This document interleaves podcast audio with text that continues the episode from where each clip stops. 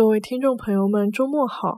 本周我们为大家带来上海摩登的选段二：咖啡馆。作为一个在欧洲，尤其是法国，充满政治和文化意味的公共空间，咖啡馆在三十年代的上海被证明为同样流行。像电影院一样，它成了最受欢迎的一个休闲场所。当然，它是西式的，一个男男女女体验现代生活方式的必要空间，特别是对作家和艺术家来说。很显然。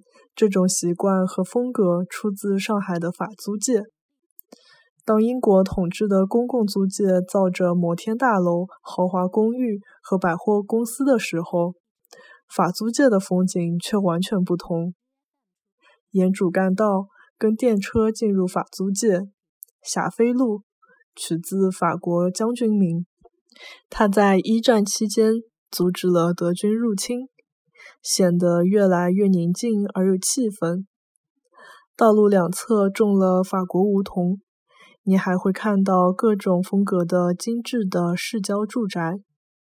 据当时的一本英文指南说，这里的和平安宁是法国政府要求的。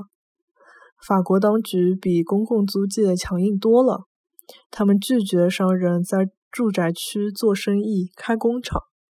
相反，你在这里可以看到教堂、墓地、学校，包括施哲存、刘纳欧和戴望舒就读过的著名的正旦大学。法国公园还有电影院，包括恩派雅、国泰和施哲存小说里写到过的巴黎大戏院、咖啡馆。当地的一个咖啡馆常客这样说。在霞飞路上，没有摩天大楼，没有什么特别的大建筑，但醉人的爵士乐夜夜从道路两侧的咖啡馆和酒吧里传出来，告诉你里面有女人和美酒，可以把你从一天的劳累里解放出来。help. It could be love, and we could be homies. But once you get to know me, I could be your one and only. I could make you unlonely. We could take it slowly, and we could keep it low key.